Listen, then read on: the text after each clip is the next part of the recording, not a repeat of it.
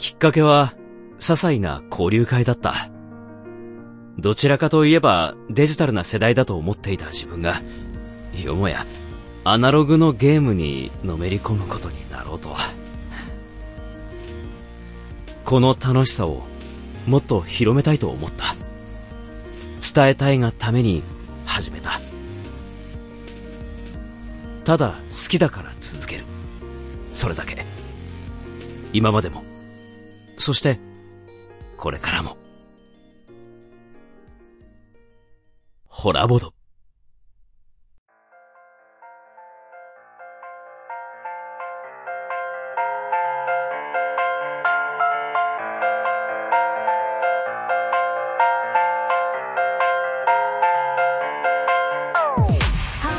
はい、始まりました。ホラボド。このラジオは偏った知識の3人が好きって気持ちだけでボードゲームとおすすめ映画についてあーだこーだおしゃべりするなんちゃって紹介番組です。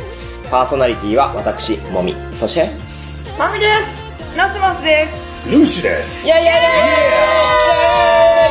イはい、ということで、今回は第502夜でございます。2023年最後の配信となります。おまあこれ聞いてくれる方はどれだけいるのかっていうね。もう年末年始ってみんなバタバタしますんで、基本この回ね、聞かれないんじゃないいやいや、かな。大掃除しながらながら聞きしますって。そう意外とね、移動も多いですね。あー、それノスモスさんね。そうです。尼崎に帰る、実家に帰るときに、6時間あるんでね6時間もうこの回を聞くという。まあそういった方が聞いてくださっている今回はスペシャル企画、毎年恒例でございます、ホラボド年間大賞発表スペシャルですから、はい。まあ皆さん緊張の面持ちでね、今回挑んでいると思いますけど、キリッドキドキ。とはいえ、まあ、通常回ですから、最近あった出来事を教えてくださいのコーナーですが、なんかありました？最近。年末になんかありました？はい。あ、チュパミさん何ですか？私、あの、絶賛作業中なんですけれども、何の作業ですか？ボードゲームのアートとか、まあ、あーそうですねとかのアートを書いているんですけれども、はい。あの、今書いているものが、ちょっとゾーニングっぽいフレーバーのボードゲーマーダーミステリーのうん。タイトルを作ってるんですね。あ、現在。はい。ということはまだ世には知られていない。知られてないへだから、絶妙なラインのイラストを描いてるんですけど、はまあ、アート描い描くじゃないですか。い。うん。で、それを、まあ、依頼主さんの方に説明するときとかに、うん。これはエロくないぞっていう感じで私は説明するんですエロくないぞと。こういうところこうしてますからって言って。例えば、なんかあの、これは股間を足で隠してるんで全然エロくないですみたいな。あー、まあまあまあ、上等手段ですね。そうそうそうそう。だから、だんだんこう、あの、俯瞰でうん喋ってると、ちょっと面白くなってきちゃって。おー。あの、股間って言ってる自分って。あー、その男性、相手は男性ですね。男性に対して股間の話をひたすらしていると。そう女性の陰部の話を。はい。おー、それが自分で滑稽じゃないかと。そうですね。えー、これ年末スペシャルなんでもうやめてもらって冒頭から女性の陰部の話するのやめてもらっていい陰部って言ってない、股間言ってますやん。どっちも一緒やし、なんだったらまた陰部の方がええわ。陰部は限定されますよ。それはゾーニング対象。最近なんかありました？あ、私は、あ、何ですか？流れ星を見たんですよ。お、流れ星？あ、最近で、あ、これね、私も見ましたよ。あ、見たんですね。おととい。おととい。あ、同じ空でした。同じ空でした。懐かしい。人妻と同じ空でした。おやおや、匂わせ。匂わせ。あれはノスモス。いやね、ちょうど今、双子座流星群がはい。あ、そうです来てね。たんですよ。はいはい。それで、タイミングよくうん、山の上というか、はあ何にもこう街灯のないところに、デイキャンプに行ったんですよね。あー、はい実はこのメンバーみんな行ってたみたいな。そうですね。このメンツで行きましたね。そうですねはで、夜までね、くっちゃべってて、い。うんうん。そういえば今日、双子座流星群ちゃう？ちょっと見てみようやって言って、はあ全部の明かりを落とした瞬間に、うん。ビュン流れたんですよ。え、それ全員が見たの？全員じゃないんですけど、なんだったら、この中で言えば、ノスモスさんだけです。そうあえあの、なんならみんなで見に行ってたんですけど、私とルーシーさん、ちょうどその時に、なんかねあの、席外外して。してたんですよ。そうなんですよ。ちょっとなんかコンビニに行ってて。全然ロマンねえじゃそうそうん。私ちなみに変えてましたからね、そのタイミング。そうですね。ええそう、タイミングがね、ジャスト私だけだったんですよね。えー、じゃあもしかして幻の可能性がいや、漫画みたいな、ビヨンっていう感じの流れ星だったああ、んですよ。それはすごいですね。縁起がいい。縁起がいい。そう、だからね、帰ってったらね、すごいノスモスさんがテンション上がってて、うんそう、羨ま。しいなって思ってったんですけど、うん空を見上げても、うんまあその後ね、しばらく流れ星流れなかったんですよ。うんうんうんうん。でも流れたような気がするんですよね、なんかね。どういうこと？どういうこあの 空を見てると流れたような気がしてくるんですよ。で、も、多分、非分症です。目をつぶっても見えてたやつ。そうそう。ロマンが、ロマンが非文書に。ちぱみさん、はい。これ年末スペシャルなんで、非文章の話やめてもらっていいですか？いやいや、そんなことないですよ。あるあるって言ってますよ、多分。しみったれた話。女の陰部の話と。いや、股間股間。最悪ですね。通常回ですからね。まあそうですね。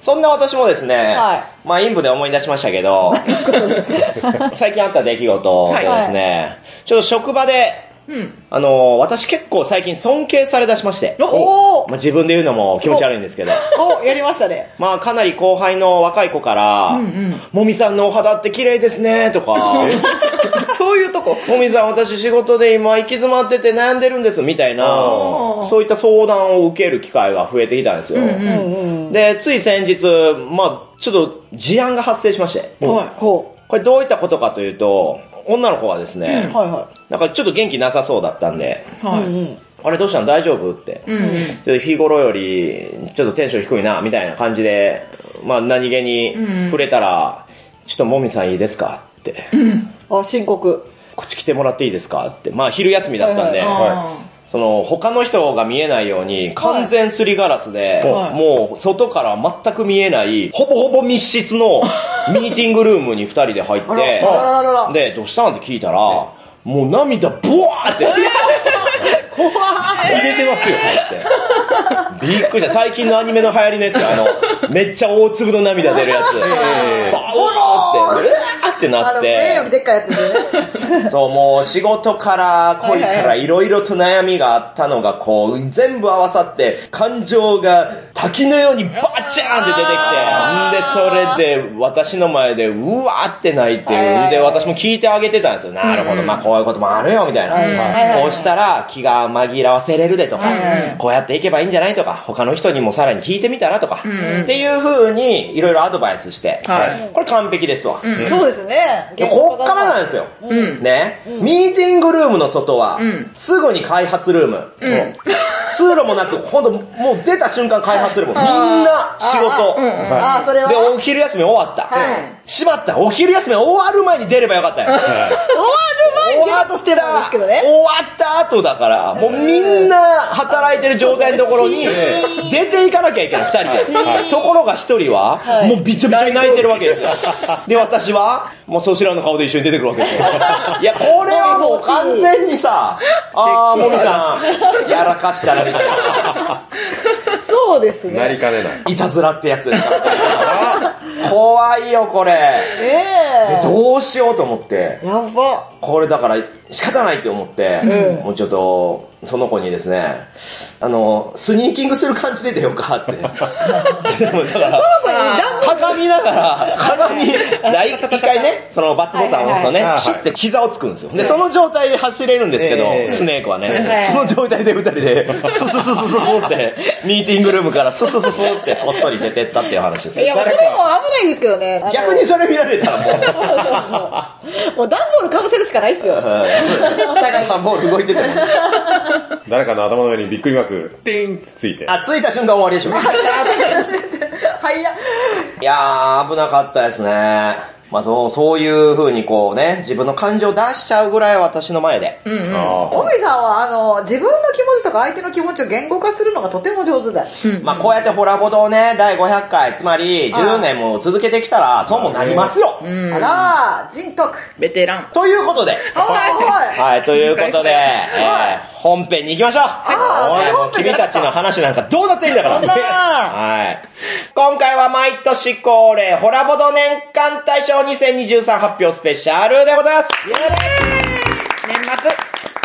はい、2023年紹介した作品の中で最もおすすめの作品、ホラボド大賞を決めようという年の暮れにうってつけの企画でございますが、はい。はい、では、ここで皆さんにクイズです。昨年の大賞作品は何だったでしょう？あれ、クノスモスさんのやつじゃなかったでしたっそう、私のやつだった。けねおノスモさん思い出しました？思い出したけどタイトルがね、パッケージの絵までわかるのに。あー、あー汚いですね。はい。ゴミ捨て場の上でそうロケッ、トで旗持って、そう立ってるやつ。すごろくみたいなやつ。ファーストラットや。映像作品が、さ、る、が、くく、今日。あー、全然覚えてないのね。猿楽町で会いましょうでございました。まあでも、ノスモさんダブルノミネートじゃない、なんていうんですか？そうです。ダブル受賞ですダ。ブル二冠でしたよね二冠でした。すいません。素直に謝りましたね。はい。ということですが、今年はどうなるのかというところで、まずはね、ノミネート、はい、ノミネートとなる作品、ボードゲームからお伝えしていきましょう。はい。はい。オープン。ただいまの決まり手は、ヒート、ファーストエンパイア、ミルフィオリ、リバイブ、トライブスオブザウィンド、アップルジャック、ザマインドソウルメイト、グレートスプリット、ダーウィンズジャーニー、ミルフィオリ拡張、世紀末アタタ伝説北東の剣、マイトロッコタウン、ファーナス拡張、チャレンジャーズ、アメリアの秘密、マイシェルフィー、フェアリー・オブ・パフューム、ドローンホーム、トレパネーション、ラクリモーサ、ミノダイス、ラタ、ケルタエ、フンケ、レッドラム先入観の変転、後輩のマリス。以上、計28作品となります。まあ、ほとんどは流しそうめんで紹介したものになりますので、ちゃんと通常回でね、しっかり紹介したものになると、まあ、数少ないですけれども、とはいえ私たち、まあ今年もたくさん遊びましたね、ルーシーさん。そうですね。ええもう、おもげ買ったら基本ルーシーを誘って、そうですね、呼ばれて付き合ってもらうっていう、そう、はいじゃじゃじゃじゃんしましけれども、はい。どうでした？楽しかったですか？この1年。楽しかったです。楽楽しかったです。じゃあそれぞれ用意してきてくれたわけでしょ？はい紹介したい、はい。マイベストワンとなる今年のゲーム。もちろんロンザブロっすよ。では、一つずつ、まあ、紹介していきますが、まあ、番組がね、必要以上に長くなってしまうと、チュパミさんがまた寝てしまいますので、プレゼンは5分を目安として、サクッと紹介していきましょう。では、まず、私もみからいきましょう。私もみが年間大賞としたいのはこちらでございます。ダダン。ダーウィンズジャーニーダーウィンズジャーニー。はい、こちらはもう世間としてもめちゃめちゃ評判でしたもんね、ずっとね。話題沸騰でした。作者はですね、マルコ・ポーロの旅路、バラージなどでおなじみのシモーネ・ルチアーニでございます。はい。とにかくメインボードの要素もりもりで、で、シナジーバリバリ、フリーアクションバッキバキ、お金カッツカツのフリーク向けゲームばかりを作ることでおなじみシモーネ・ルチアーニは今回もね、カッツカツのバッキバキのもりもり。でもだから面白いだから面白いんですよもうシナジーを見抜いて、大得点をこう取った時のもう脳汁、ドゥバーってブブイシャーってなった時も、半端ないですね。そして今回のこのテーマはですね、ダーウィンの人生をたどるテーマであるというところも私は加点としてあって、はいはい。まあなんかやっぱ抽象的なテーマとか、えー自然とか、ビール建てるとかもそういうことじゃなくね、はあもう完全にダーウィンに的を絞ってるわけですから、その22歳のチャールズ・ダーウィンの乗るビーグル号と共に巡るガラパゴス諸島の旅。もう最高なんですよ。うん。こういうボードゲームが私やりたいの。ダーウィン進化論の人ですか？そうです。そしてゲームとしてはですね、やはりワーカーを育てていく点。おうん。これがこのゲームの根幹となっていて、まあ、要はアカデミーという場所がありますので、そこで取ったチップをですね、自分のキャラクター、自分のワーカーにどんどんと乗せて強くしていくわけですよ。で、それによってできるアクションが変わっていく。果たしてどういう風に育てて、どういう旅をするのか、何を目指すのかっていうのが各プレイヤーでそれぞれ違うので、それを読み合いながらやっていく、非常にインタラクションも強く、勝った時の喜びも凄まじい。まあ、プレイ時間は3時間以上はかかってしまいますが、どれとってもボードゲーマーにはたまらない満足感で心が満たされる、そんなルチアーニ作品の中でも、マルコ・ポーロを超える、そんな傑作がこのダーウィンズ・ジャーニーじゃないでしょうか、ということでしたね。おー、通りでなんかダーウィンズジャーニーやりたいやりたいっていう人が多いってことだよ。多いでこと、多いでことだよ。ちょまみさん、ブランクありすぎちゃう？いや、私ね、今ね、あの、さっきも言ってましたけど、ものすごくあの、忙しくて。で、あ仕事はねそう、だから脳の中の、あの、喋りが、うん脳の中の喋り。そう、言語能力がね、だいリぶソースがね、足りてないということですね。ああ、はいはいはい。甘いもん食ってきてもらっていい？ということでした。では続いては、ルーシーさん。はい。行きましょう。ルーシーさんは何でしょうか？はい。えー私が紹介するゲームなんですが、はい。えーちょっとその前に、うんうん。俺。最近の出来事じゃないんですけど、おー、えー、巻き戻るな。つかみ的なところで、うんうん年末になると、うん結構その年のうん撮った写真とかが、は改めてこう今年1年こんなことがありましたねみたいなので、勝手に見返すのが出てくるやつあるじゃないですか。ああ、はいはいはい。あーありますね Facebook とかね。iPhone とかね iPhone の中でもありますよ。えうん。えあれで、まあ今年1年結構振り返ったんですけど、え、あなたそんな写真撮ってましたっけ？いや、んなんですよ。そのイメージがなかったんですけど、うんこのゲームの動画ばっかり出てきまして、ああ、なるほどね。あんま撮ってないから逆にこの動画が出てきちゃったという。ええまあでもかなりの回数この動画撮ってるんですよ。このゲームのね。はい。で、そんな動画映えするゲーム何なのか。うんなるほど。はいこちらです。ドンただいまの決まり手は、まさかの2023年一番がこれという。えーでもこのゲームは確かに面白い。いや、これめちゃくちゃ面白かったです。いや、確かに、その1年間で一番の作品をっていう話になると、うんうんまあ、ダーウィンズ・ジャーニーもそうですけれども、うんうん大物でかいのドンっていうのもわかるんですが、うんうんうんまあ私、ルーシーはですね、基本的には永遠のカルゲーマーですので、ああ、そうですか。はい。うん。やっぱりその年、一番遊んだゲームこそ1位に選ばれるべきなんじゃないのかっていう。なるほど。そんな、まあ、ゲーム、まあ、軽く説明させていただきますと、うんうん。まあ、基本的には、あ相撲がフレーバーになっていて、ある相撲取り、力士同士が、うん。どんなあ相撲を取って、うん。えーどんな決まり手が決まったんですかっていうような、ん。あのクイズゲームになるんですけれども、うん。このゲームのミソとして、鳥獣戯画わかりますかね？はいあの、うさぎとカエル。カエルとはい。あとお猿さんとそうです、お猿さんと。うん。うんもう。紙芝居みたいな形で、うん。ご機嫌に踊ってるような、そうですねイラストですよね。はい。それを棒の先っちょに絵が乗っかっていて、まあ両手で、あれなんていうんですか、人形劇じゃないですけど、うん。あまあ芝居を打つわけですよねはい、操作すると。うんで、まあルール的に当然言葉で喋っちゃって説明しちゃうとダメなんで、鳴き声で、そうですはい、ね。お猿さんだったら、ウキキとか、あ、ウキキダメですねキーですね。はい、はい。キー、キー。うん。えー、うさぎだったらぴょんぴょん。そうね、もう鳴き声じゃないしね。で、ゲコゲコね。はい。はい。ゲコゲコのこのやりとりを、まあ、やるのも楽しいんですけど、うんやっぱり見るのが楽しい。ああ、なるほど。そしてついつい動画を撮ってしまう。まあ、親プレイヤーがその芝居を打つんで、子プレイヤーは何の決まり手をやっているのかっていうのをそのカードで示された中から探し当てるというゲームでございますから、はいまあ、親プレイヤーが必死で頑張ってるのをまあ、嘲笑って見るゲームですよね。そうですね。いや、面白いですよね。もう見てて面白いっていうのもあるんですけれども、意外とやってて、笑ってもらえても、それはそれで楽しいっていうのが、そうですね。あまりにも面白すぎて、ん遊んでる最中に酢豚さんがオンラインでポチりましたからね。それほどいいゲームい。や、名作ですよ、これは。制作サークルは、ピクテルや間違い探し開発家などで有名なボードゲームさんですよ。うんうん。もうボードゲームさんのゲームは基本的にこういう、なんていうんですかね、プリミティブに楽しめるものっていうのが多いので、その中で言っても屈指の出来ですよね。はい。おー、これが1位ぞな。ただ、肝心のルーシーさんはそんな面白い芝居打ったの見たやことないですよ。めてもみさんやめてください。人のだけ見て笑って。そんなことないですよ。じゃあ次ルーシーの番のやつと、緊張するなうん緊張するわ。で、それは動画に残ってる。いや、プレッシャーいや、それは残しませんし、取りもすみませんし。あ、そうですか。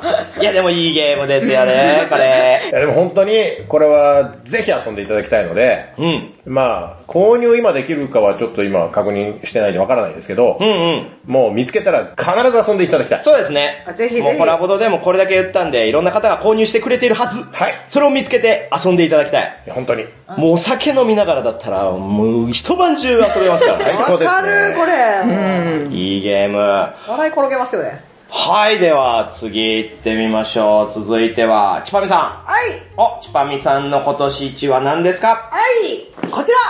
お、ミルフィオリ。ミルフィオリ。ミルフィオリ。ミルフィオリ。作者は？ねこれあの、作者は、なんでやねん。ライナークニツヤやろ。ライナークニーツいやいやいや、何の前やねん。ライナークニーツヤ。そうですね。えクニティヤ。え。はい。いや、これね、あのね、ライナークニティヤさんの、いい方のライナークニティヤ。悪い方のライナークニツヤって何？なんか、何？盗みしたりとかね？人んちに石投げたりとか。悪い方の。それはないです。あの、あそうですかええ美少年と美少女を椅子にしてるぐらいで。え どういうことだ？めちゃめちゃ怖いわ。めちゃめちゃ怖い。まあ、何それはさて大きい。んうんうんあの、見る日よもめちゃくちゃ面白いです。あのね、うん。もうライナークニチャって人間のこうしたら気持ちいいだろうっていうのを完全に理解しているんじゃないかああ、なとそうですね思っちゃいます。うんうん。で、それが思う存分発揮されたボードゲームとなっております。うん。ゲームとしては、うガラスタイルみたいなものをみたいな持っているんですよね。はいまあ与えられたカードから1枚を選んで、で、そのカードの内容をできるっていう。ざっくりした説明。だカードの内容っていうのはまずここになんかそのタイルを置けますよっていう、うん。えっ、と、プレイスメントゲームですよね。もうダメだじゃないね。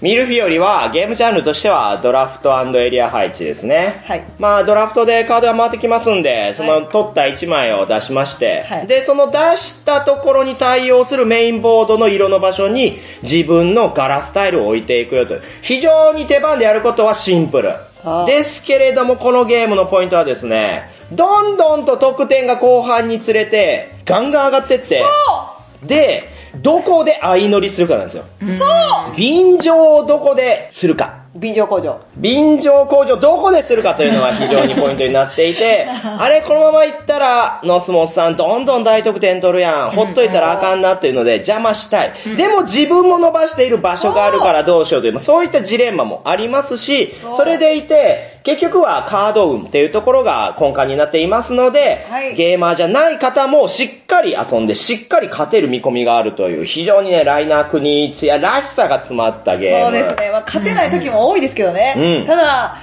運と、その自分が操縦してる感が、すごくバランスがいいのと、うん。あと、その得点の爆発力がね、他のゲームに比べたら、もう群を抜いて爆発力高いんですよ。そうですね。こちらのゲーム、拡張で、傑作っていう名前のね、拡張キットがあるんですけど、それ入れちゃうともう最終的に380点とかいきますからね。やったうん、こんだけ飽和しちゃったらもう1点とかどうでもよくなっていくんですけど。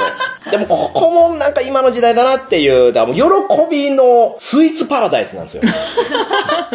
全部詰まっていて、すごい今何やっても楽しい、何やっても美味しいっていう状況が後半になるにつれて現れて、それがしっかりと見えてくるっていうのが、いやー、見通しの良さも含めさすがライナークニツヤだなとは思いますよ。本当ですよ、もうね、このボトゲを遊んでる時思うんですよ。うん。私、あの、ライナークリーツヤの手のひらの上でコロコロ転がされてるなと。うーん、そうですね。そんな人悪いとか言っちゃいましたけどね。悪い方もありますよ。うんなんですか悪い方って。なんかあの、納期かなんかで焦って作ったんかなって。いやいやいやいや、めちゃめちゃ失礼だよ。それは君やろ。何を言っとんねんそんなことない、そんなことない。私は、なんでライナークリーツヤが次のゲームママであと4日しかないからもう、もうこの後お徹夜で作るかみたいな。花井政治かよ。今月お金ないしなーみたいな。そんなんじゃないよ。きっと不合だよ。金に困ってないねん。まあ、とはいえ確かにわかるのは、その、国津屋作品の中で私はライトなゲームは全くやらないんですけど、はい国津屋ってやっぱり人の脳の作り分かっているんで、どう遊ばせるかっていう道順をしっかり用意してくるからそういう意味では私はやっぱりミルフィオリはちょうどその瀬戸際にあって遊びやすい、しかも楽しめるっていうところだと思うんですよね。気持ちいい。これより軽い国津屋作品になってくると、ちょっと私はノットフォーミー寄りになってしまうんですけど、ものによりますけど、ちょっとね、うんたまにノットフォーミーすぎるなっていう時がありますね。なのでこのミルフィオリはね、ほんと国津屋もういいやって思ってる人も、むしろボードゲーム初めてやりますなんて人もね、しっかり遊べる、ちょうどいい中量級ですよね。ぜひぜひ。はい。ということで、ミルフィオリ、そして拡張傑作の紹介でございました。では最後。はい。では最後、ノスモスさんの紹介してくれるのは何かしら？はい。私が紹介しますのは、ババンケルタエ。あ、ケルタイやケルタイだ最近紹介したばかりのケルタイだ最近紹介したばかりなんですけども、はい。私もね、ルーシーさんと一緒で、あの、パーティーゲームが好きなんですよ。なるほど割と軽いね、うんうんうんワイワイって遊ぶのが好きなんですけども、これでもこれって違いますよね。これ一回やると、あ、なるほど。なんかこういう感じで回っていくのねっていう感じで、スッと入ってきたんですよね。で、その時は、まあちょっと1時間半か、ちょっとインストがね、難しかったところもあって2時間ぐらいかかったんですけど、その次やったらもう、すごい、あ、こうやってこうやってっていう手がね、すごい分かって、めちゃくちゃ楽しかったんですよね。これはもう、だから、ノスモさんが成長したということですね。そうですね。で、ちょうどね、2時間以上ってなってくると脳が出てきちゃうんですけど。脳が出てくる。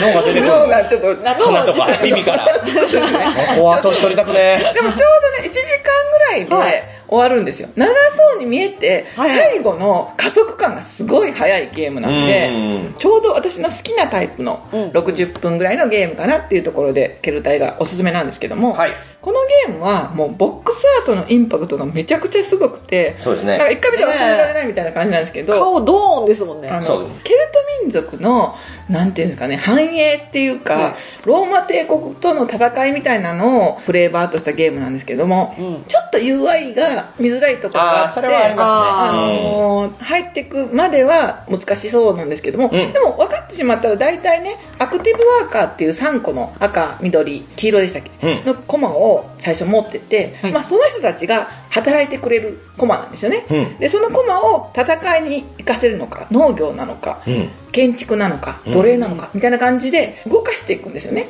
うん。で、ロンデルっていうんですかね、こうぐるぐる回るうん。そうですね、ロンデルシステムですね、システムで、このゲームは私が遊んだ時はね、いつも4人プレイだったから、うん。うん。いつも同じとこになったりするから、それを、あーね。そうなんですよ。あの、2本にしたり、1本にしたりっていう、途中で変化球をしなきゃいけないから、他人の、あ、次2本進みそうとかっていうのを見ながら、自分の手番だけじゃなくて人のを見つつっていうね、はいダウンタイムがないゲームなんですよね。うんうんうんうん。でそれで、えっと、そのワーカーを交換するっていうシステムですね。うんうん。で、その交換するところの自分が止まったスペースのワーカーに私が欲しいワーカーがあるかないかで、うんまあちょっとそこが運の要素があったりとか、うんうんうん自分が欲しいワーカーが前の人に取られちゃって、あ、うん戦いの駒しかないとかっていうもどかしさもありつつ、はい。ものすごくね、自分好みだったんですよね。あらー、そうなんですか。うんでもこのケルタイね、ちょっと思うところはね、はいもう企業企業してるんですよ、もうそれぞれのプレイヤーがやることはね。はいはいなぜアクティブコマはいわゆるバイトだし、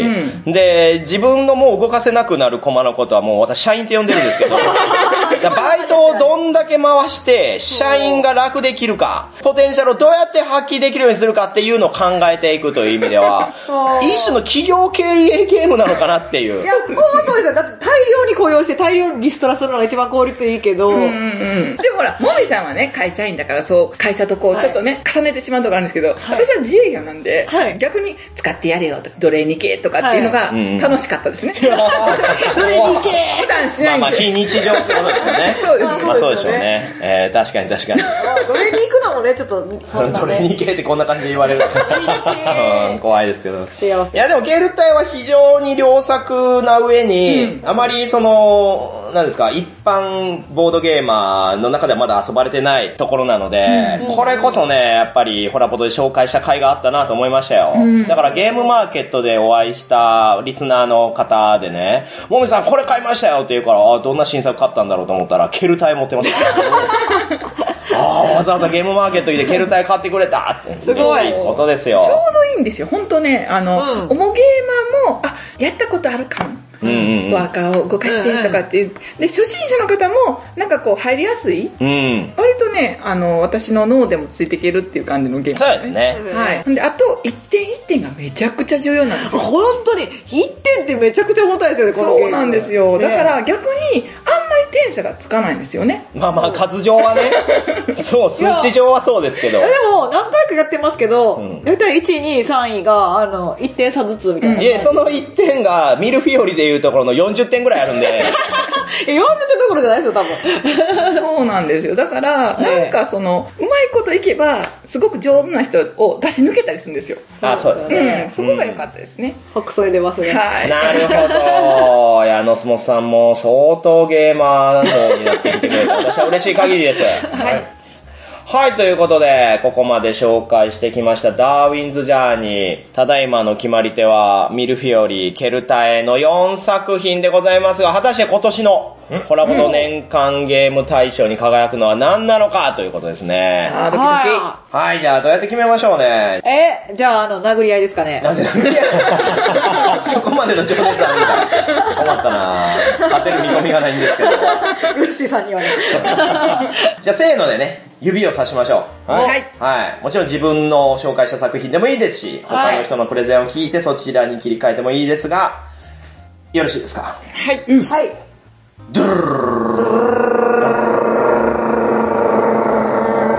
ババン。あミルフィオリに決まりました。ミルフィオリやった。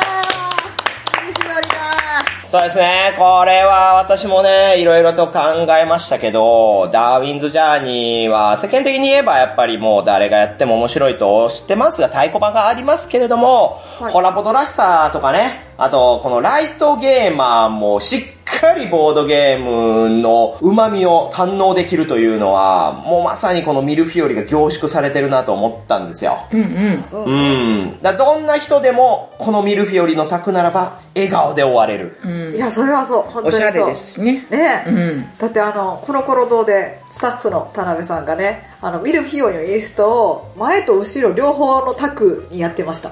え、どういうこと？だから、二つの。一回で二人そう二つのタクに二つのの真ん中に立って、ミルフィオリの説明を同時にやってました。大人気すごい。というね、はい。わけで、今年のホラボド年間ゲーム大賞は、ミルフィオリとなります。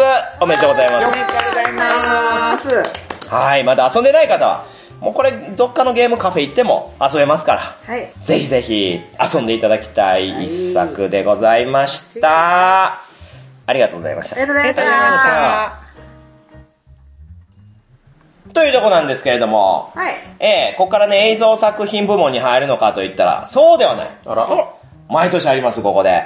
特別遊びまくったでしょうでございます。おー。はい、特別遊びまくったでしょうはですね、はい。世紀末あたた伝説北東の剣です。死ぬほど遊びました。やりましたね。ええもう、いいゲームでしたよ。まあ、きつねうどんチャーハン定食さんのね、えはいえ渾身の一作でございますけれども、もうこのタイトルの通り、うんはい北斗の剣のあのセリフ同様に、あーたたたたたたって出していく、あたたカードを。そうですね。まあだからあの、すごいやらされた記憶があるというよりは、んうん。もみさんのあたたボイスをすごい聞いたっていう記憶がある。あ、あそれね、びっくりしたんですけど、他の宅で私の知らない人がこのゲームやってるのを見たんですけど、え全然あたたが弱かったですね。えあたた、あたたたた、あたたたたって言ってたんで、ええあー、遊び方間違えてるわ、と思って。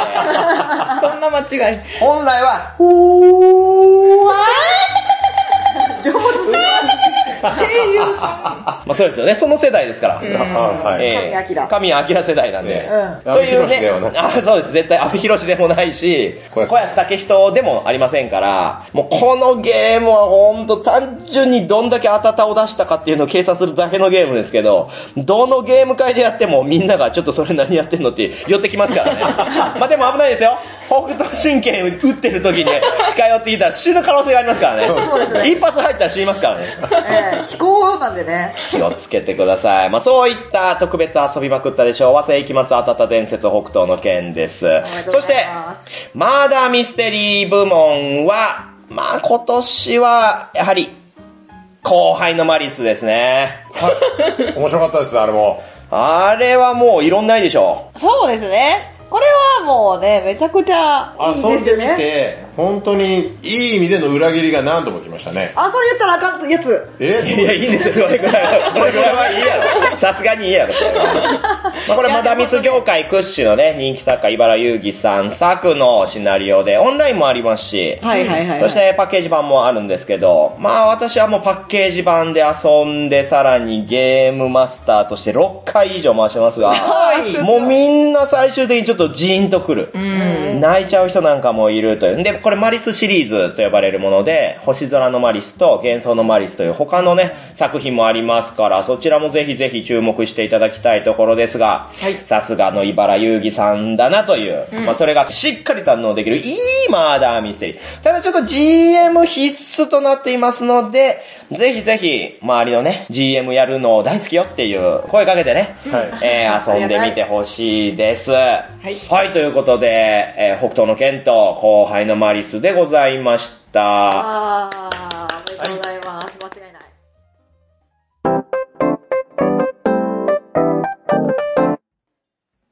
はい、では、ここからは後半戦でございます。映像作品部門ですね。やったはい。はい、じゃあもう早速ノミネートからはい。いきましょう。ーゴー。ゴファーストラブ初恋、パラノマサイト、怪物、ファイナルファンタジー16、君たちはどう生きるか、サンクチュアリ聖域、マッシブタレント、ブレットトレイン、ワンピース実写版、みんなの歌、美しい彼、キサラギ駅、リコリスリコイル、スマイル、ボムラッシュサイバーファンク、トップを狙え、サーチ2、ハッシュタグマンホール、ノーウェア漂流、以上、18作品となります。まあ、例年に比べてしまいますと、まあ、18作品しか紹介してないんかいと。ー。あー、そうですね。というところなんですが、でもね、私、振り返って数え直してみたんですけれども、はいこの2023年で見た映像作品は計93点でしたね。紹介してないだけで。紹介してないだけで、めちゃめちゃ見てる、これはもう毎年通りよ。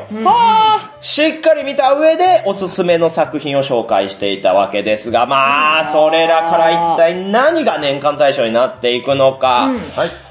私から言っていいですか？ー。はい。えー情熱たぎる、はいもみさん、こちらでございます。どどんハッシュタグマンホールああマンホールマンホールです。これ今年の2月に公開されました邦画ですが、ライアーゲームマスカレードホテルシリーズを手掛けた岡田道隆氏によるオリジナル脚本。という風になっておりまして、まあ、あらすじはですね、結婚式前夜の主人公が、まあ、酔っ払ってしまって、で、そのままマンホールの穴に落ちちゃうんですね。で、気がつくと、周りは壁で覆われており、真っ暗。しかも足を怪我して、そこから自分で出ることもできない。どうしようってなって、警察に電話したり、友達に電話したり、で、いろいろ助けを呼ぼうとするんですけど、これがうまくいかなくて、結果たどり着いたのが、ひどい振り方をしてしまった元カノである舞なんですね。その主人公俊介と舞とのやりとりで90分続くという、そういったシチュエーションスリラーとなっております。はい、これがですね、ほぼほぼマンホールの中だけで進んでいくんですけど、90分しっかり身が凝縮されて入っておりまして、もう最後まで気が抜けない。どんでん返しも含めて、あらあらあらってなって、こんだけの仕掛けを今、邦画でしっかりシナリオ組めるっていうのは素晴らしいなと。で、私は劇場で見ましたけど、うーんと、最後、放心状態でしたね。椅子に座って、あーってなってましたわ。あ、これ、あの、劇場まで見たんですね。うん、いや、うん、だし、あと、サブスクで回ってきた時も、もう一度見ましたんで、まあ、計2回見てますけど、2回目もやっぱりいろんな発見があって面白かった。んで、この映画の特徴として、その、スマホを使って、ハッシュタグ、マンホール女という名前で、いろんな人に拡散するんですよ、自分の今の状況。あれでも警察には助けてもらえないんですそう、警察が言うには、いや、そんな穴の開いたマンホール渋谷では見つかりませんでしたよ。あなた本当に渋谷にいるんですか？あれ渋谷にはいるって思ってた。自分はそう言ってるのに警察は見つけてくれない。あ元カノもなぜか渋谷に探してくれたけど見つからない。そういった状況の中仕方ない。これはツイッターを使って、はいはい。バズらせることで自分を探してもらえる人をあ募ろうという、そういった展開をしていくという、まさに今の時代にあった。で、その結果とんでもないことにまたなっていくんですがね、これ。非常に良作でしたね。はい。で、様々なミステリー要素が所狭しと散りばめられているので、まだミステリーのような感覚で楽しめる。そして後半とんでもない展開になっていくので、前半はミステリー、はい後半はスリラーとして見ていただくことを強くお勧めします。で、現在、ネットフリックスをはじめ多くのストリーミングサービスで鑑賞は可能となっておりますので、あー、怖い怖い。見てない方はぜひ見てもらえたらなと思います。ハッシュタグマンホールでございました。はい、では続きましては、ルーシーさんでございます。はい。えー、私が紹介する年間のおすすめは、はい。パラノマサイト、ファイル23、本所七不思議でございます。あ、デジタルゲームやデジタルゲームだあこれは、スケアエニックスから、えっと発売されているゲームで結構いろんなプラットフォームそうですね。スイッチでも遊べますし、はい PC なんかでもいけますし。ですよね、遊べるうんゲームなんですけれども、まあ、内容としては、呪いの力を得た9人の男女が、七不思議に隠された蘇りの秘術の講師をめぐって、それぞれの思いをぶつけ合う群像ミステリーとなっております。まあこう言ったら相当硬く聞こえますけど、まあジャンルとしてはテキストタイプのホラーアドベンチャーですよそうね。ですね。うん。これキャラクターデザインがね、小林源さん。小林源さんといえば、千葉美さんも私も知り合いですから。あらそうなんですよ知人の出したゲームをしっかり遊んで、しっかり紹介したというホラボドですけれども、これがね、やっぱ、そういう忖度なしで、はめちゃめちゃいいゲームでしたよね。面白かったですねこれ、スチームのレビューもね、97%のユーザーからの高評価ですから、これ、ノスモさんもやってるんですよね。そうなんですよ。私が遊んでて、え、パッと見たら、角彼も遊んでるんですよ。え旦那も。カルが、私も買ってんけどって言ったら、え、これホラーやけど大丈夫？って言うから、あ、ホラーって言ってもまあゲームだしって言って、別々に買ってたんですよ、実は。何の相談もお互いしてなくて。みんな買ってる。ほら、わかります？この夫婦感。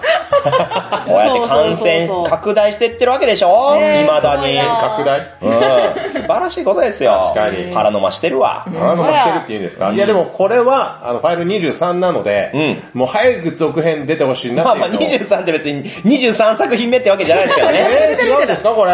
ただそういう数字を打ってるということは、ナンバリングしてるということは、今後も出るんでしょというのはあるでしょうね。楽しみですすよね。ね。こんだけ人気やったら。うん。これだって私、このパラノマサイトのフェアで、はね、丸いでイベントやってたんですけど、わざわざ行きましたからね。だってそこにあの、アクリルスタンド立ってますもんね。そうなんですよ。私ね、T シャツとかいろいろ買いに行ったんですけど、はい全部売り切れてて。あれ、人気。何も残ってない。アクリルスタンドしか残ってなかったです。しかもアクリルスタンドなんかぽっちゃりした女の子のもアクリルスタンド。そうです、みおちゃんですよ。一番可愛いですから。私、ポチャ戦なんで。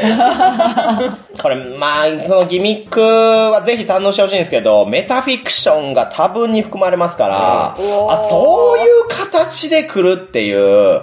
で単純なテキスト、単純なホラーではなくて、もう、そう、あ、え、おーってもうこ、あー言えないけど。そうですね。とんでもないですよ遊びたい。目から鱗。いやいやいや。まあ、なので、このゲームもぜひ遊んでいただきたい。そんな一作になっています。まあもちろん、デジタルゲームなので、うんうんうん。まあ、ホラボドでの紹介をどうなのっていうところはあるんですけれども、まあ、この間の500回も、はい。はい。展開。そうですね。はい。サイバーコネクト2ええ代表取締役社長の松山博さんに出ていただきましたから。ええ。まあ、その回も近かったんで、まあ、これぐらい許されるかなと思う。いやいやいや、もう全然余裕ですよ。なんせ私、昨年エルデンリング言ってますからね。え まあデジタルゲームもね、もうこのご時世になってくると、いろいろとコンテンツとしても出すのが難しい。えうん。昔のプレイステーションの黎明期のように、じゃあちょっと作ってパッと出すかみたいな時代ではないですから、それぞれいろんな工夫が入っているわけですよ。はで、このパラノマサイトは、ダウンロードでありながらも、しっかりそのデジタルであるという部分を活かしている。どんなゲームでもできることではなく、このゲームならではが、テーマとギミックがしっかりマッチしているという点で、いや、ほんとね、いろんな、なんだろう、熱い思い。中学生の頃とか高校生の頃に感じたデジタルゲームを遊んだ時に受けたあの熱い思いがね、復活しましたよね。え ?40 のモビさんが？そうなんですよ。おかげで最近、やたらデジタルゲームやってますからね。パラノマサイトのせいですよ。あら、あ、思い出しちゃった。そういうのに出会いたいっていうね。今年結構紹介多かったですよね。そうですね。はい。で、またね、BGM がいいんでね、パラノマサイトは。こちら Amazon で購入できます。一曲一曲あー。で、その中の曲、数曲が、マーダーミステリーでも使いやすいはいはいものがあるので、そちらもね、ぜひ聞いて、できれば購入していただけたら、マーダーミステリー好きの方なんかはね、使えるんじゃないかなと思いますね。はい。はい、では続いて紹介いただけるのは、ノースモンさん。はい。私が紹介しますのは、サーチ2です。あサーチ2サーチ2、まさかのチョイス。そう。なんかね、もみさんがいろいろこう紹介してくれる中で、一番、あ、これ見たいって思ったんですよね。おへー。で、私ね、ホラーが苦手なんで、ホラボド出させてもらっててなんだけど、ホラーだとちょっと見れないなと思ったんまあ、ですけど、怖いですかサー。チ2はね、ホラー要素ではないんですよ。どっちかっていうとミステリーというか、ああ、そうですね。うん、あの、お化けとかが出るわけじゃないんで、うんうんあ、じゃあ見ようって思って見たんですけど、はい。いや、これがね、あの、主人公がね、はい。アメリカかな？アメリカの女子高生そうですね。の女の子が、うん。思春期真っ只中で、あはい。お母さんとちょっとうまくいかないんですよ。母一人子一人で。あ、シングルのね。そうなんですよ。やってて、お母さんとちょっとすれ違うというかね、はい。ちょっと喧嘩別れしたままお母さんが旅行に行ってしまうんですよね。あるあるですね。で、旅行に行って、はい。その間もうめちゃめちゃハメ外して、イエーイって遊んで、女子高生が。女子高生が。で、お母さんが帰ってくる日に空港まで迎えに行くんですけど、おい。待てど暮らせどお母さん帰ってこないんですよ。おやおや。あれ？なんで？ってなって、で、行った先が治安の悪いところで、もしかして誘拐されたんかなとかなんか犯罪に巻き込まれたんかなって言って、警察に言うんだけど、なんか今一つ警察も当てにならへんし、お母さんの行方がわからないんですよ。で、自分で何とかしようって言って、今時のね、それこそ、ハッシュタグ、マンホールみたいな感じで、SNS を駆使して、お母さんを探そうとしたり、監視カメラの映像をなんとか入手するために、ちょっと、その現地の掃除婦さんに、あ、レンタルおじさん。あそうそう、レンタルおじさんに頼んで、ちょっとあそこまで行ってとかって言って、自分は家にいるんだけども、そのパソコンを駆使して探すんですよ、お母さんを。賢っ。でも、見つからない。うん。だんだんお女の子はね、お母さんごめんなさい。もしかしたらもうこれが最後の別れかもしれんみたいな感じでこう、もやもやして、喧嘩して喧嘩して、それがね、もう子育て終わってるけど、私と気持ちとすごい。そこかよいやでもそ映れの単純だったじゃなく JK の方なんですね。なるほどね。JK が、まあどうなんだろうな。行方不明になったお母さん探してるところの加点がちょっとノスモスさんに強すぎる。そう、なんだろう、人間っぽいのが好きだったんですよね。まあでもこの作品の良さって、うん。そういうちょっと、今、まさにの内容だと思うんですよね。あの、テレビ通話で会話をするとか、あとはまあインターネットに接続して繋ぐっていうところそうそうそうそう。をやりつつ、現代社会の、まあ、いろんなその要素というか、まあ、潜んだ闇をね、はい。見せてくれますし、まあ、もっと言えば、この作品の一番のポイントは、すべてパソコンの中の画面で進んでいくというところなので、そうそう。もうこれは画期的な手法ですから、サーチ1はそれで有名になって、世界に羽ばたきましたけど、2がもう完全に完成形。ん1見ました結局。ああ、まだ見てないんですよ。まあ1は見なくていいです。まあまあいいかな。でも個人的におすすめしたいのが、この作品テレビで見ないで、うん。パソコンで見てほしい。まあ確かに。いやでも、確かに、パソコンで見たんですそうこれパソコンで見たんですけど、一瞬、自分が操作してる。あ、確かに確かに、ほんまや。急に、あの、一番最初、動画から始まって、はい。動画見てるじゃないですか。そうですね。動画見たら動画の感じのが始まって、急にその再生ボタンポチって押されたから、あ、なんか急に画面止まっちゃったなっていうのが、どっち？え、さっき止めたっけ？みたいな。いそういう、そういう作りにしてる映画ではないですけどね。や、でも、ですけどそこが楽し。劇場で見るの前提ですけど、本来は。本で来はね。もその FaceTime で喋るとか、記録が残るとか、うんうん。GPS を使ってお母さんを探すとかっていうのを、うんそういうのってすごい疎いから、あ、そういう履歴って残ってるんだとか、ああ 発見ができたり、うん。だからさっきのノスモさんの話って、うん。どちらかというとそれこそお母さん目線で楽しんでると思うんですけど、多分今の若い子が見たら、うん。あ、全然これできるなと思って見てると思います。そうですよね。だから私も宝の持ち腐れでアップローチ使ってるんですけど、はい。あ、そんな使い方できるんだみたいな。あ。そうですね。いや、ちょっとなんかこの映画をそんな風に発見に使ってる人の意見とは、まあ驚きましたけど。あ。いやもうあれ、あの iPhone の本社とかにあの置いといた方がいいですよ。いやいや、まあ、とはいえこの作品の魅力はですね、こう、まあ、現代だからこそ楽しめるよというスリラーであるし、あと、やはり主人公のジューンが、もうどんな状況なん打つてない状況にどんどん追い込まれていくんやけど、なんとか一休さんのごとく知恵で別の方法でお母さんを探し出そうという、そこへのね、やっぱりギャップというか愛情ん。みたいなところも徐々に見えてきて、で、最終的に感動で終わるのかな？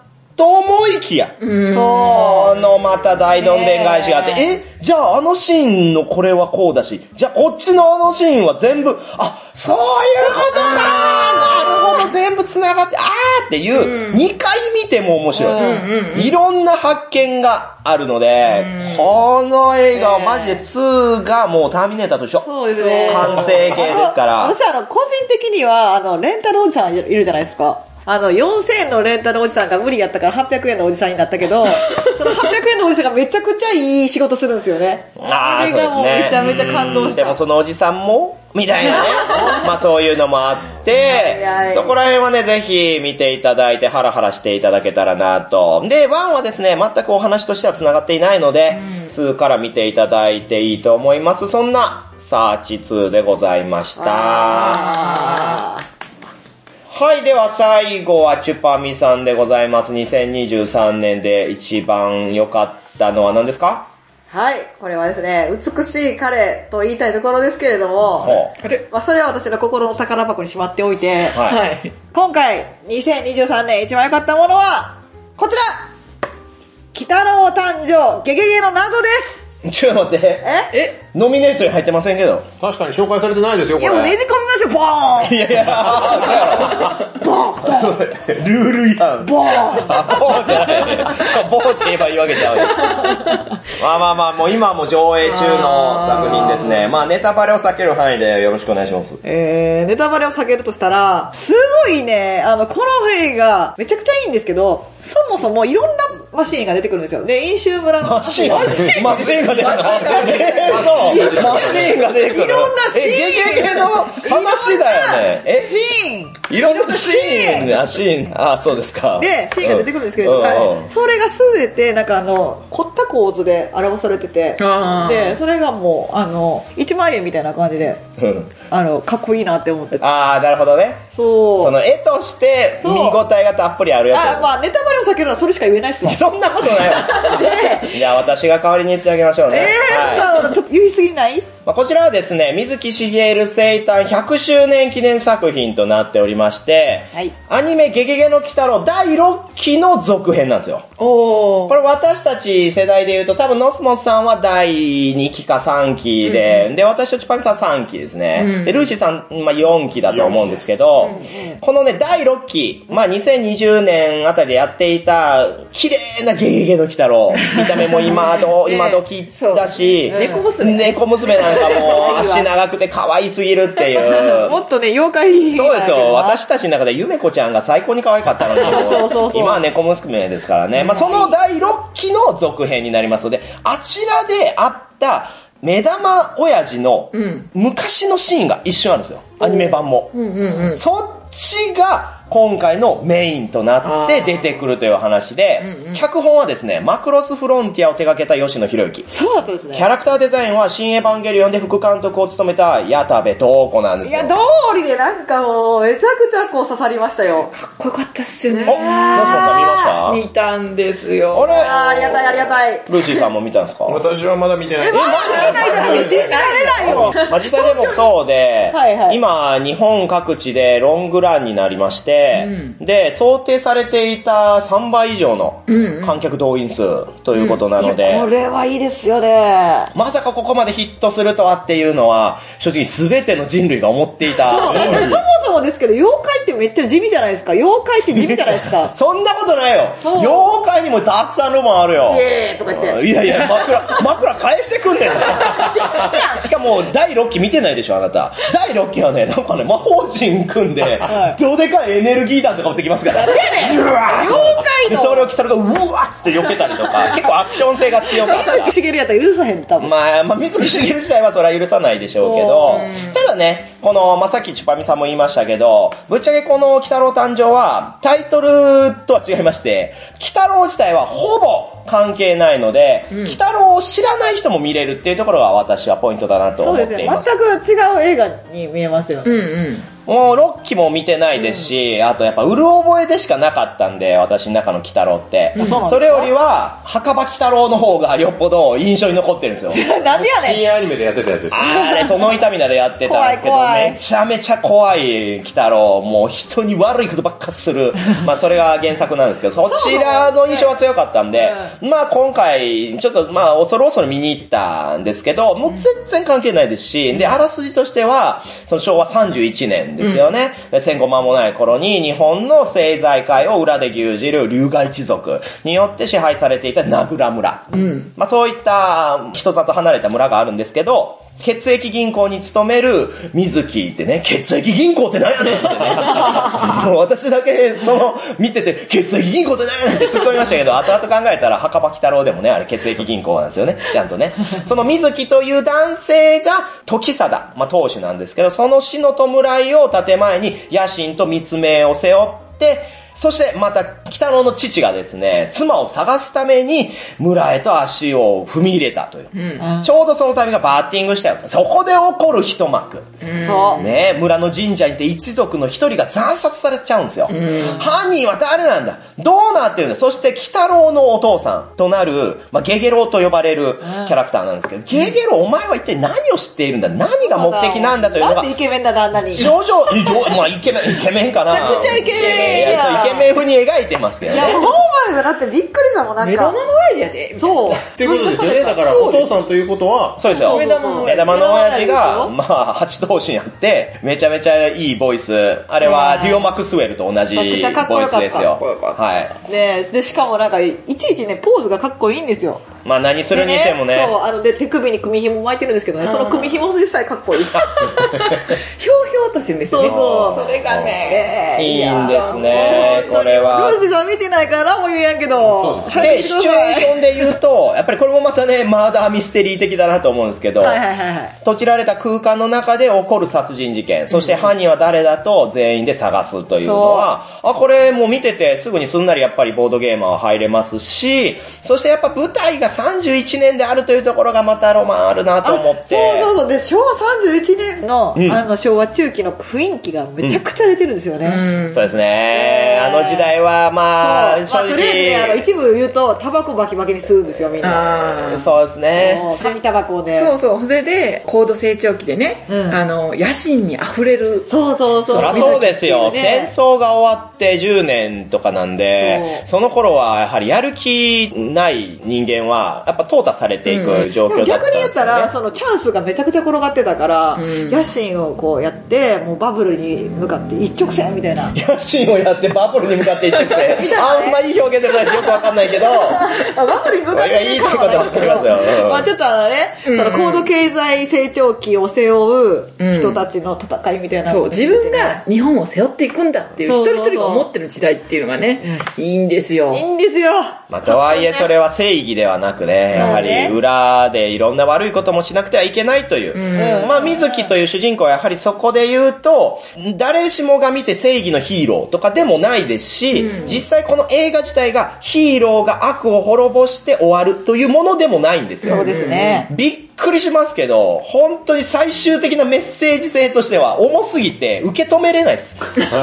子供は特に無理。まあ、これ一応、そうですね2時12なので、12歳以下の方は親と見てくださいっていう風になってるんですけど、もうこれはね、ちょっとエッチなシーンもあるしね、ちょっと黒のシーンもあるしね、18歳でもギリぐらいじゃないかぐらいのやでもね、これ内容ね、でしたね。ちょっと別の斜めから見てほしい。斜め？斜めどっち？上。上？斜め上。斜め上からね、ちょっとね、こういう感じでね、なんかあの、こういう感じ？どういう感じ？下、下目遣い下目使いって何？あ、あの、貞子みたいなやつ。そうね。あ、そう。でもみみんなの性癖に刺さるっていう。つまり、え、そうなのそうつまり BL ということですか。ルーシーさん？言葉を慎みな あ、さいはい、すいませんでした。いやでもね、本当あれ見た後は、ちょっと二次創作検索しちゃったそうなのいやもうね、だってめちゃくちゃ出てるんよ。もうこのね、私のフィードがね、もうね、北郎ゲゲナゾでめちゃくちゃな。あルーシーさん、そんなことないです。え、そういうわけでもないです。え？ーこういう話だけ聞いちゃうと、あ、じゃあ BL に興味ない人は見に行かないなとか、そういうことことですそういうことを見せる映画ではなくて、ちゃんとヒロインはヒロインでいらっしゃいますし、ただ、その、水木とゲゲロウという、このタッグの見せ方が、二次創作につながるかのような瞬間がいくつもあってそういったコンテンツの広がりっていうのを用意してるっていうのが、まさにこの作品なんですよ。そう、あのね、ダメなね、あの、公式 BL は、金塊を用意してるんですよ。でも、これは、砂金がこう散りばめられてるんですよ。全然わからんけど。で、その砂金、そうなの？そう、砂金を取る作業が、まあ、藤士が大好きなんで、その砂金を。よだれ出てますよ、で大丈夫。砂金を作って、軸をねじ曲げた BL が結構、歪んでんの君やけどな。え、そうなの？まあでも私はね、基本的には原作至上主義なので、いいと思います。まあ、BL ではないでしょうん、と思って見てもらっても問題ないと思いますね。いいと思いますうんただ、ホラー要素としては、残酷な描写が多いですね。で、胸くそな展開もたっぷりありますので。そうね。なんかあの、まともに見るとちょっとしんどいかもしれません。まあまあ、とはいえ最後のカタルシスに全て繋がっているから、見ていて最終的には気持ち高揚していくんですけれども、そういった覚悟はある程度必要。うん。で、また音楽もいいので、ここでまた自身がこう没頭していくというのが、劇場で2回私見たんですけど、おー、すごい。どっちもね、泣きましたね。うんで、周りの人もやっぱ感動してました。うん。そしてですね、実はこの映画2回見ると、全く違う視点で見れるんで、いろんな発見があって、まあ、ちょっと今から見に行くあなたに、ちょっとここ注目してほしいなと言っておくんですけれども、日本人形。ほこれが何を意味しているのか。そして、時丸はなぜ白塗りなのか。あー。トキヤ君の体調がなぜ急に悪化したのか。もう、いろんなとこんなころ、一周目だとこ、んななかなか見えてないところも、二周目であれば、様々見えてくる。だからそういったところも注目していただきたい。いやもうこれね、ルーシーさん、あの、見たらね、言ってください。は語りたいことう。がたくさん。見に行きます。はい。というわけで、はい。はいえ私の紹介する、えゲゲゲの謎。でございます乗っ取られ。完全に乗っ取られましたね、今。びっくりしたわ。というわけで、はいえ4作品出ましたね。ハッシュタグ、マンホール、パラノマサイト、ササーチーチ2 2、北郎誕生ゲゲゲの謎。ということですけれども、はい。はい。どうしましょうね、これ。どうしましょうっていうか、私はもう決まってますけどね。じゃあこれは、せーので言いますか。せーので、年間大賞としてふさわしいものを言いましょはい。はい。う。はい。じゃあ行きますよ。せーの、北郎誕生。ゲゲゲの謎。あえ ノミネートに入っていませんでしたが、ホラボド年間大賞は、北郎誕生ゲゲゲの謎になりました。まさかの。まあこれは仕方ないよこれはもう仕方ない。正直、にゲゲゲの謎を差し置いてっていうのは無理だったわな。それだだわな。うん、もうすぐ見に行った方がいい。はこれ聞いたらね。パンフレットなんかもね、うん行列で買えないっていう状況らしいですから、うん転売転売。恐ろしい世の中ですけど、まあそういった人間の愚かさね、転売しちゃう人間の愚かさを描いているのがこの北野誕生あこれもね描いてたんだ。こういう妖怪なんですね。転売妖怪というのが。うわあ恐ろしいですけど。まあ、今年はいろんな意味で、うん。なかなか豊富だったなと思いますね。ボードゲームも映画も。ーそうですそうね。ですね。もうとにかくボードゲームもすごい数出てますからね。そうです。今、シーモンジャパンも入ってきましたから、うん。うん。それにあの、ゲームマーケットも、コロナ前第2位ぐらいまで。来場者数が増えたみたいで。うん。うんうんうんうん。だから、まあ来年以降もうん。期待できるんじゃないかな。いや、そうですねだと思いますよ。うん。やはり時期を見ていたそういったコンテンツを生み出す側もね、うん。ここから本領発揮というのを狙っているでしょうから、そうですね。楽しみですね。楽しみ。実は来年に向けてマーダーミステリーを作ってまして。え？ちまみさんが？まあ、メイン作ってるのは私じゃなくて、種袋ルネッソさんっていう、ああよかった、チュパミさんじゃないっていう安心感と、あと、名前が種袋ルネッサっていう異常感ね。ね、でもね、種袋ルネッソさんのね、言語化能力がね、半端ないんで。そう、種袋ルネッサさんは一緒にブースで売り子をされていた方ですけれども女性ね。はい。うん。もともとあの、今、BL の方とか、あと、花というメトライフルっていう、白戦車の方で原作者をされてる方なんですよね。すごい作家さんじゃないですか。そうなんですよ。その方がね、マダミスにハマってくれて、マダミス作りたいって思で、ったんで。チュパミさんんと一緒に。捕まえました。すごいです。うわありがたい。ーなんだろうね、この不安と安心が一緒に来る感じ。怖いな、雪見大福みたいな。大丈夫です。あのね、文章をすべてお餅と種袋でレッサさんが書いてます。で、あ本当？私はイラストと DTP しかしないんで。ああ、よかったです。はい大丈夫大丈夫よえー 大丈夫、大丈夫よ。安心して。はい。はい。で、告知に入っていきますけれども、次回はえー2023年振り返り大反省会スペシャルを配信予定。まあ、これは毎年通りですね。年末年越しで収録した酢豚さん、イカさんたちとのね、はい。2023年を振り返ってこんな出来事があったな。そして、お前、ろくな仕事してねえなっていうね、バッシングする、バッシングする回です。嫌な回や嫌な回ですよあでもあれですよね、その日にしか喋れないようなこととかがポロッと。あ、そうです、そうです。ねもう結構、内輪から内緒な話まで飛び出すのがこの企画なので、そちらね、来週配信となっておりますので、はいご期待いただけたらなと思います。はい、じゃあ、いつものちぱみさん言ってもらって終わりましょう。はい。ホラボトはシーサーブログでやってます。ひらがなでホラ、カタカナでボトで検索してください。またこちら iTunes からも聞けます。自動的に更新されるので便利です。X、Twitter アカウントは、アットマーク、HORABOD をホラボド。ご意見ご感想は、ハッシュタグホラボドを使うか、ブログや X、Twitter のメッセージをご利用ください。はい、ありがとうございます。ちゃんと X って入れてましたね。うん。ほらよかったよかった。あー、ということで今これバックナンバーかかってますよ。おー、いつもの曲、ボードゲームファイターですよ。これがね、一部のリスナーからはエモいって言われてますからね。エモい。ええ。あいあいあい いやもうそんな応援する人もう誰もいないですけどね。ええシュピール遊園地の名曲でございますが。えーこの曲を聴いて2023年終わるわけですね。まあ、いろいろありましたが、来年も明るく生きていきましょう。はーい。誰もね、健康を崩さず、うん。笑顔で、また、こうやって2024年の年間大賞が取れるように、はい。やめてくださいよ、なんか、死に、しんみりして、しんみりして、新規臭い。新規臭いを何回も、しんしんしんしん言ってるけど。しんしんしんしんしん。ありはい、では皆さん、ここまで聞いてくださってありがとうございましがとうごた。ざいます。来年もよろしくお願いいたします。では、良いよいお年を